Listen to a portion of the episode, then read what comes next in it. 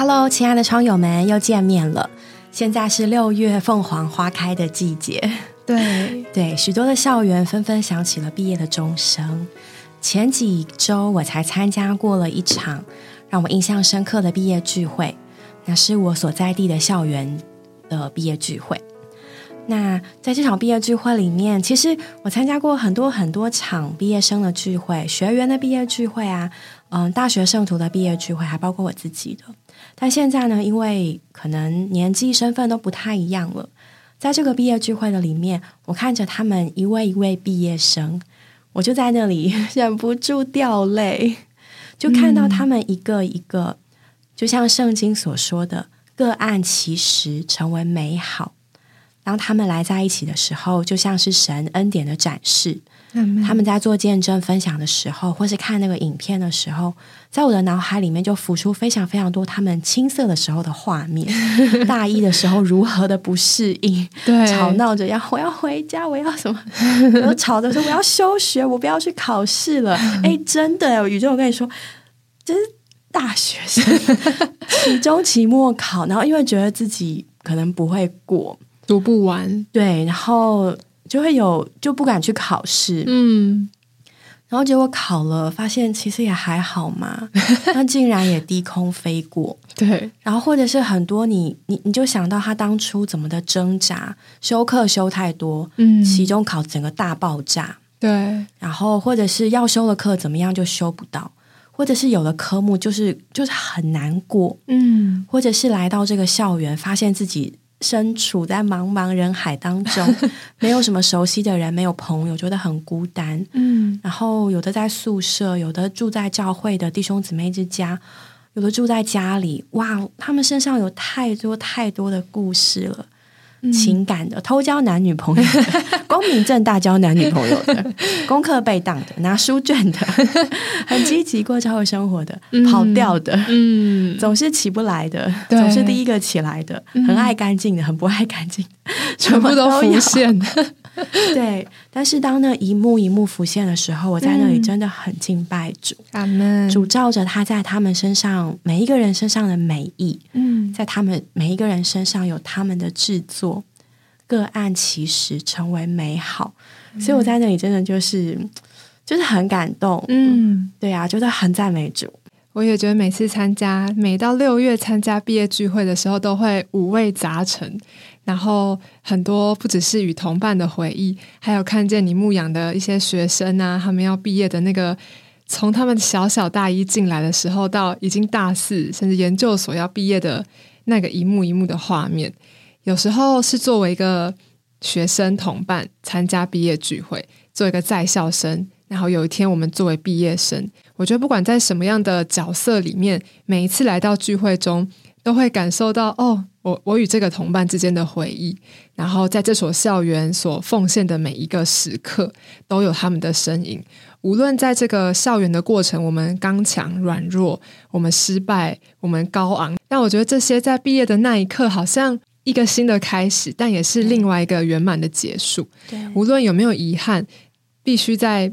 毕业的时候都画上一个句点，然后我们也在这个节目中想和大家分享我们一些印象深刻的在毕业季中得着的一些帮助。嗯，的确，比如说今年在台大发表毕业生致辞的辉达的执行长黄仁勋，他就给了我们三个关于他的故事。嗯，那其中大家可能。比较特别有感触的是最后那个小故事，他告诉大家说：“别用走的，要奔跑。你要么是成为猎食者，要么是成为食物。”嗯，那这个故事其实蛮有寓意的。对，他就说在森林里面，每一头狮子都知道，它要跑的呢比。跑得最慢的猎物还要快，嗯，这样它才不会饿死。然后每一个猎物，假设是羚羊或长颈鹿好了，它都知道它要跑得比最快的狮子是最快的狮子吗？还要快？对，对，它才不能，它才不会成为食物，嗯，才不会被杀死。所以他们的奔跑都是为了他们的生存。那辉达的执行长，他就是用这个寓意。他表达他对毕业生奔跑这个期许，嗯，他说：“你不奔跑，你就被这个世界吞噬了。”仔细听听，觉得有点可怕。对呀、奔跑避免成为食物没，错。奔跑寻找食物，不然你就会成为食物。一不是学生之后，好像就要面临很多的竞争，甚至在这个我们现在这个社会里面，也充斥着很多的议题和不确定。对，所以我觉得他这样讲也是给我们一个警惕啊。血淋淋的现实，没错的确，当你离开了校园之后，真没有人会追着你说：“哎、交报告了没啊？同学，对为什么你还没有交？”嗯然后也没有老师盯着你说：“哎、同学，你快被当喽！”嗯，更不会安排什么系上助教来帮你补课。对，然后你犯错了，当你还是学生的时候，你犯错，基本上大家都会原谅你，会一再地给你对机会。你休学还可以复学，休学还可以复学。然后在你过的教会生活，在你的家人当中，他们就是不断的支持你。嗯，比如说，我们有许多学生住在教会，会 真的是哥哥姐姐跟在你屁股后面，哎，起床喽，该上课喽，该上课喽有没有好好吃饭啊？嗯哎、不舒服啊，我带你去看医生。离开了这个这个校园，毕业了，再没有人追在你屁股后面要作业、要起床。必须要为自己的人生负责了，对啊不，再是小孩子了。幸运的找到工作的话，只会有老板问你为什么迟到，嗯再迟到就拜拜，为什么没有交出来？再再不交出来就拜拜。嗯，对啊，没有他这么多学生时期合理的犯错机会，对，但我觉得也没有问题，总是充满挑战嘛。在毕业的人生之对后，，的确像比尔盖茨，他也有比较不同的这个观点。对，他就在这一次，他是在亚利桑那州大学演讲，是在嗯、呃哈佛和诶是哈佛嘛对，哈佛和史丹佛之后第三个演讲的地方，嗯他就他就讲到呢，其实休息是很 OK 的。他说呢，休息并不是懒惰的行为。他年轻的时候也不休假，也不度假，而且还要求别人也要跟着他长时间的工作。他还讲到，我觉得这个很好笑啊。他说，他曾经从微软办公室的那个监视器监看公司的停车场，注意到哪些员工早早下班，哪些人待到很晚。控制狂老板真的存在的，但是随着他年纪增长，尤其是在他成为父亲之后，他说：“我了解到生活不只有工作。”嗯，他提醒毕业生们要拨出时间来经营关系，肯定自己的成功，也花一些时间让自己从失败中站起来。需要的时候就休息一下，嗯，这是你应得的。休息并不是懒惰的行为。对，好棒，好喜欢这个画重点。哎，我们都挑自己喜欢的听对啊哦。好啦，都大家也是一个平衡嘛，在这个竞争的社会里，还是要找到自己的舒适点。嗯应该说找到自己能够生存的方式。嗯，那我自己呢也很喜欢这个欧普拉在二零一八年五月在南加州大学的一个演讲。他在这个演讲的一开头就说了一句话，特别的血淋淋。他说：“大约再过一个半小时，你们就会被丢进一个看似极为疯狂的世界。哎，怎么让我想到饥饿游戏的场景？哦被放出来，有对对对，那放出来的瞬间，那个代表十二个区域的小的、嗯开始竞争，的孩子们，他们真的是孩子们哎，就嗯，开始拿起武器厮杀了，对，要么你死，要要么我活活。哎，真的哎，真的，现在的社会就是这样啦。但是我觉得他其实在，为什么会说是疯狂的世界？其实也蛮像《饥饿游戏》里面的那个感觉，就是社会充斥着暴力啊、气候变迁啊、那种族歧视啊、媒体偏见啊、经济不平等等，这些都是现在正在发生的事情，现在正在讨论的议题。但是他说，你在这个充斥疯狂世界的这个过程中，也不是说你要在那里迷失自己，或者说和别人一样这样子的去争斗。我觉得他在这里给我们一个很好的鼓励，他是说，但是这段人生的旅旅程过的是你自己，所以别被冲走，你要成为的是你自己。人生的旅程是成为你自己。他说：“这会拯救你，别总是把自己和别人拿来比较。你生下来只是为了在这个星球上成为你自己，而非透过别人的模仿或是汲汲营营于他人的样子。在这个旅程中，你要学习成为你，并且履行自己做一个一个人最高最真实的自我表达。这就是你来这个学校毕业的原因。你会透过你的专业、你的工作，甚至艺术。”你与其他人建立的关系和爱，逐步的成为你自己。所以在这有限的生命里，要尽情的，应该说尽你自己的努力，对人有所作为。然后，这是我们来到这个世界上的任务和礼物。那你也需要用你与生俱来的特质照亮世界，在一片混沌中始终心怀信念。哦，我觉得这就好像在毕业的时候还很迷失的时候，很多人毕业很开心嘛，那一个小时。但是毕业之后马上就要面临很多现实的问题。我觉得有时候不妨停下来，好好听听自己的心，好好寻求：哎，我生存的意义是什么？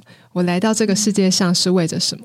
永远记得那个毕业的时候，自己对这个世界怀抱希望的心。嗯，我觉得欧普拉是想提醒我们这件事情。甚至我们这些毕业很久的人再回来看，都还是觉得需要再回到当时毕业那个充满对世界充满希望的自己。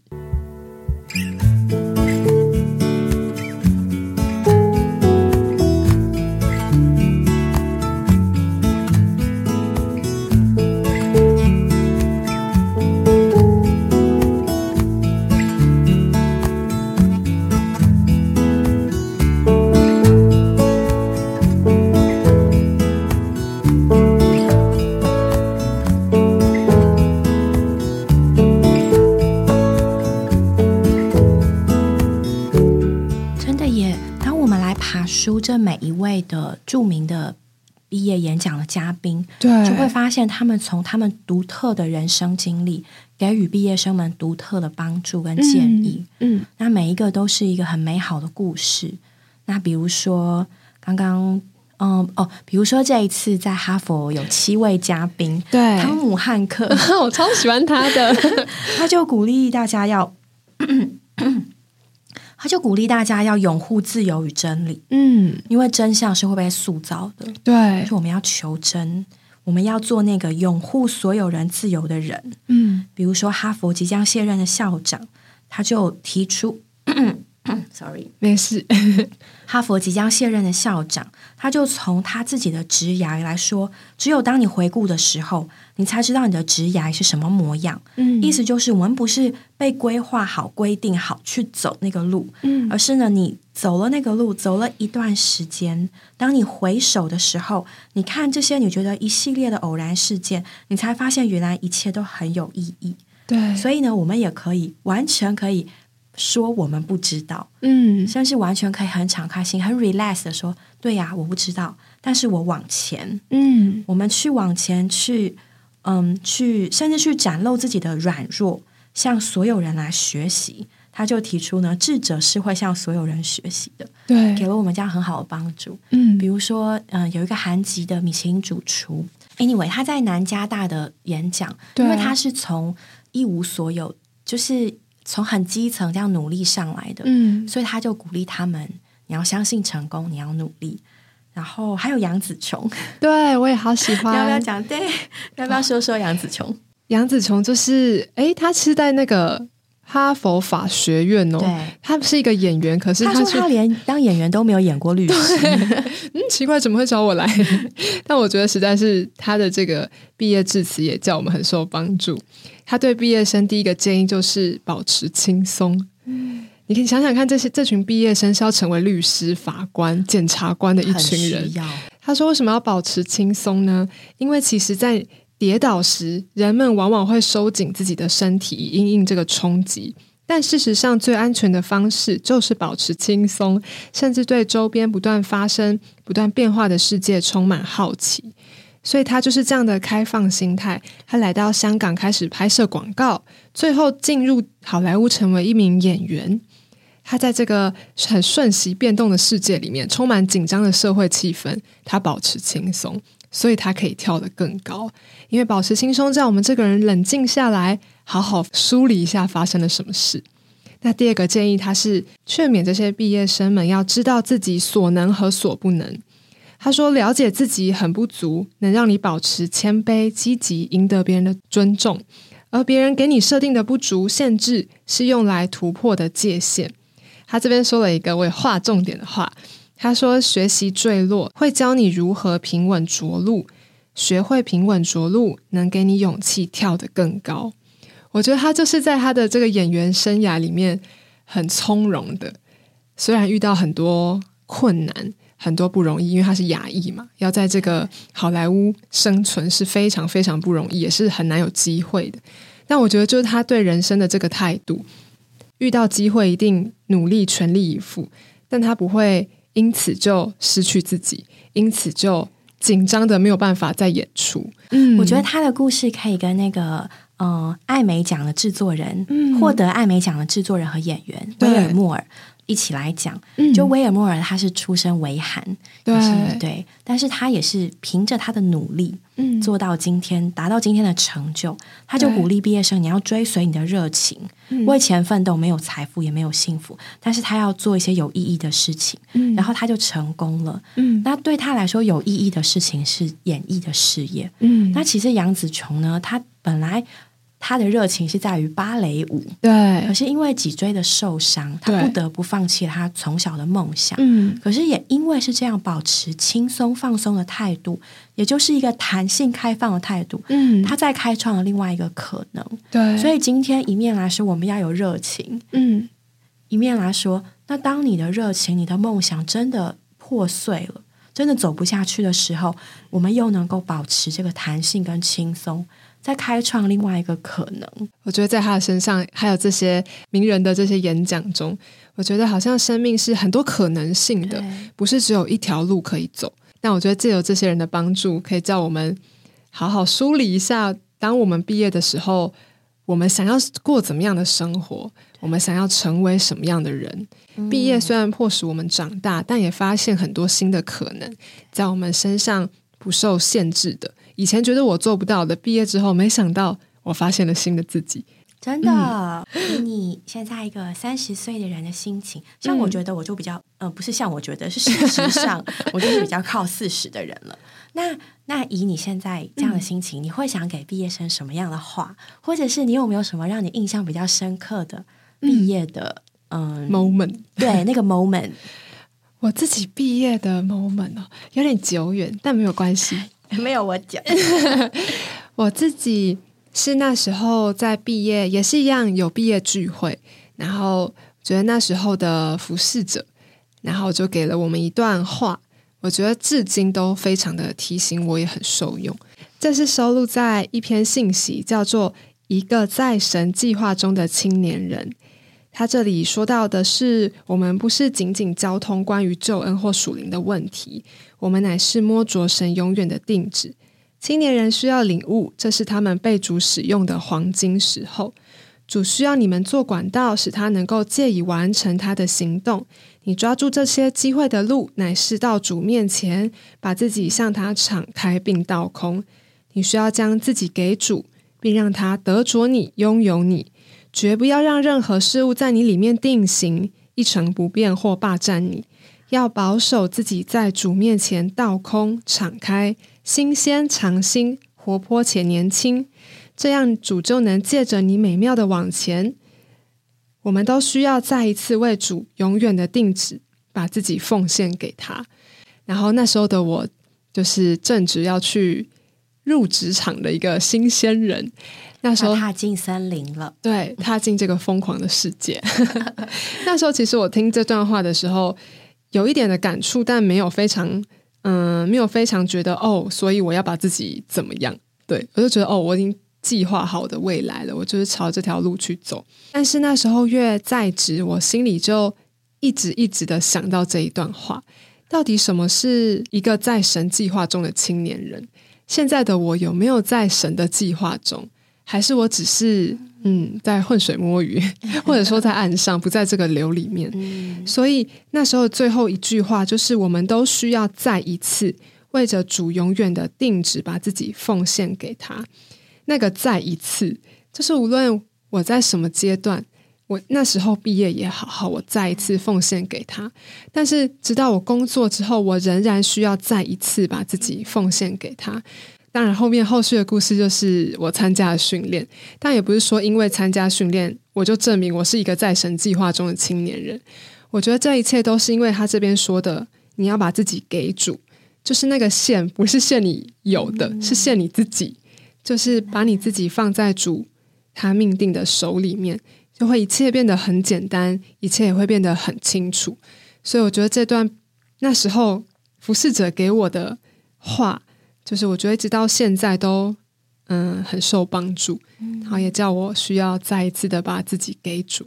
雨珍也经过了很多的段落，大学毕业、研究所毕业、参加训练、进入职场、结婚，然后工换新工作，对啊，所以真的是当我们毕业之后，人生就开始一段一段、一关一关，我们已经回不去从前那个学生的状态了。对，但是我们前面又有很多很多的可能，让我们一再的开创。对。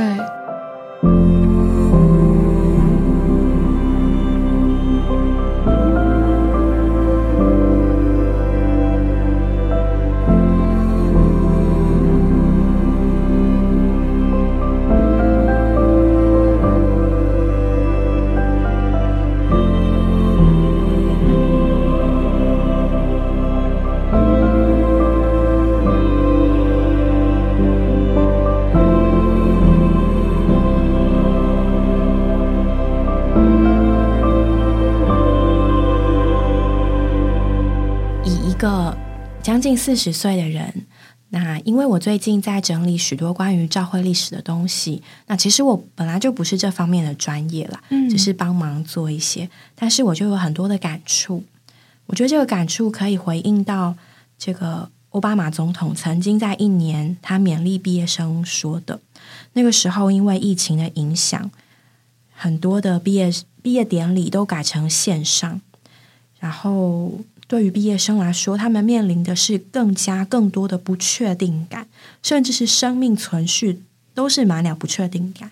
那个时候，根本不知道前面的路会怎么样。像现在疫情差不多过去了，对，我们已经克服了一个难关。可那个时候难关的当下，奥巴马他就勉励毕业生做你认为正确的事，而不是自我感觉良好的事。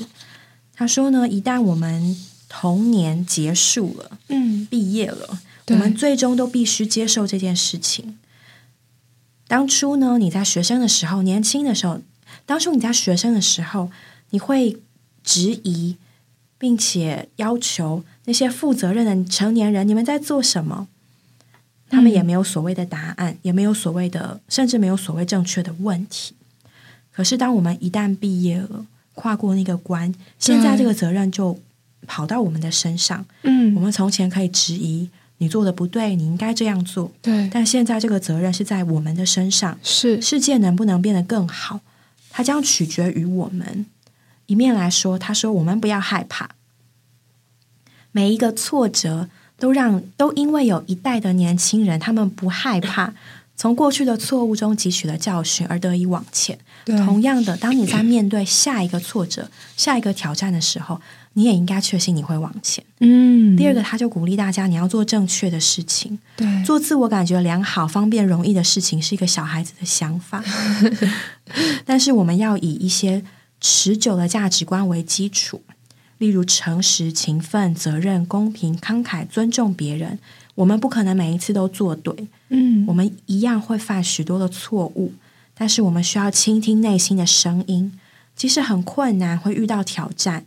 可是呢，我们要成为解决问题的一份子，而不是制造问题的一份子。所以，其实，在爬书这些这些致辞的时候，我里面就忍不住浮现了很多这个人类历史上的画面。对，比如说，在一零五四年，东西方教会分裂，他们互相开除了教籍，嗯，吵架吵到一个程度，不承认对方是基督的信徒。嗯，但是呢，一直到了。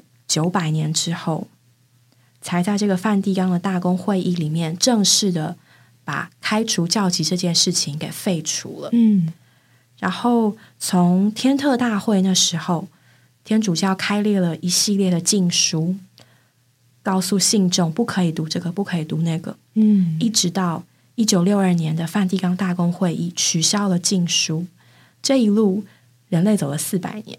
嗯。所以怎么说呢？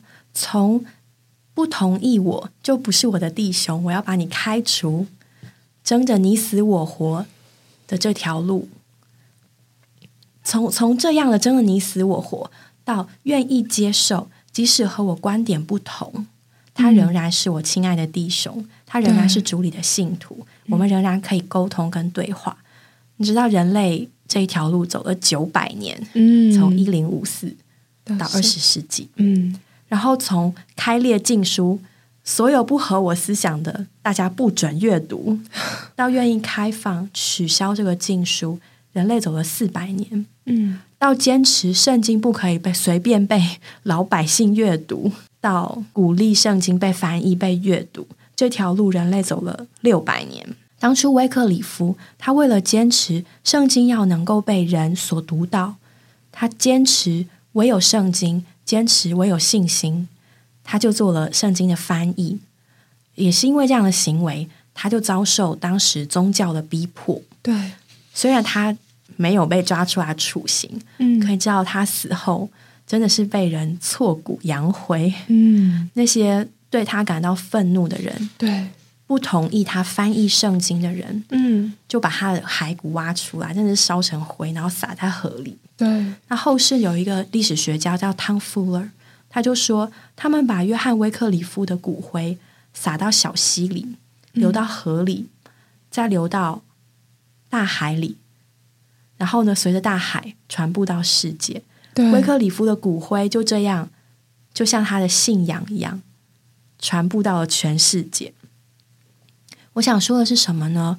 就是我们现在觉得很多理所当然的东西，我们可以阅读圣经，圣经可以被翻译，对，我们可以在教会中尽职，我们可以进到神面前，对，我们可以接受不同的声音。这一切一切，人类走了四百年、六百年、九百年。嗯，也就是说，很多时候坚持正确的事情，做正确的事情，它根本不会在我眼前发生，嗯，甚至我们会为此而牺牲。对，可是，不管经过四百年、六百年、九百年，各位亲爱的窗友们、朋友们，你相信真理终会张扬吗？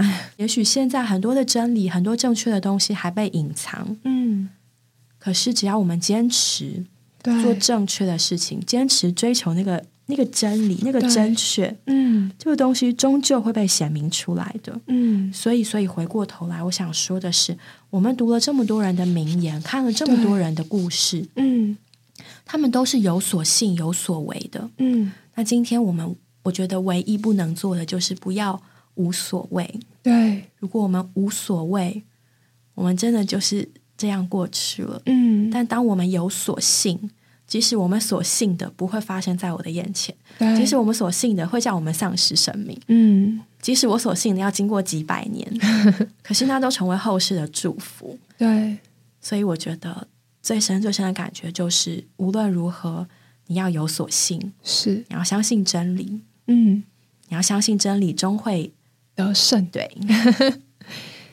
对这一段我也觉得好有感觉哦。对啊，有时候我们都会在这个迷失方向的过程中，好像也自己心里有所信的，也会有一点的模糊，甚至不知道我们该如何往前。然后我也觉得，这时候我听完这一段，就想到但以理和他三个朋友，他们心里定义，他们不要被玷污，就是这是他们所信的。就那时候的时代是尼布甲尼撒王征服了耶路撒冷，然后他掳去了圣殿中的器皿，把他带到偶像的庙里面。那时候也很混乱呐、神的器皿诶，竟然放在偶像的庙里面，那以色列人就被掳，然后神的见证就受了破坏。那贾尼布贾尼撒王就是为了自己的荣耀，并羞辱被这些被掳的以色列人，所以他就从这些王室里挑选最好、最聪明、最优秀的年轻人、青年人，然后把他们带到王宫里，给他们吃他们的食物，喝他们的酒。那无疑的，在他们吃喝之前，他一定先将这些食物和酒，就是给偶像拜过嘛，因为他认为这些偶像才是王，才是这个国家的神。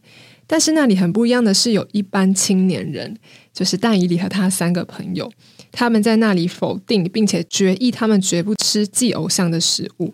那些不仅仅是食物而已，那是与魔鬼有关的东西。但以理和他的朋友就心里定义不受玷污，一点都不能有份于那些玷污人的元素。所以，也就是在那样险恶的环境里，神的见证受破坏的环境里，就在这样的光景中，因为他们有所为，所以就维护了神的见证，就使神的见证在那时候不至完全失去。然后他们也不同那个社会的厌乐，然后也不被布贾尼撒王的威胁而屈服。就是他们不是一般我们被掳，好像我们这个我们这班青年人毕业了，我们就是被这个世界所掳去。大家做什么我们就跟着做，我们厌乐也会开心。但是有一天，我们心里清楚这些都会过去。就是神就是需要一般青年人，使自己不被这个世代玷污，不被拜偶像所玷污。所以在这里，我们可以有一个定义，像但以理一样，主啊，今天我绝不受这些玷污，我甚至要逃离这些玷污。那，嗯，我觉得他心里这样子定义之后，他就为主大为所所用，也保守了神在那时候的见证。所以今天我们都是一群要毕业的青年人，无论在那时候的光景里，其实跟现在是差不了多远的，也许还更混乱，我们都可以有所为，心里定义我们所。坚信的，我们所相信神会为我们做的这一切，好，我们也可以找着同伴，就像但以理和他三个朋友一样，同那倾心呼求主的人，一同追求公义、性爱、和平。愿我们都做心里定义的人。嗯，好，保守我们的心胜过保守一切。嗯，在这个看似混乱的世代里面，做神无瑕疵的儿女。感谢主，愿神祝福各位喽！祝福你们，下回见，拜拜。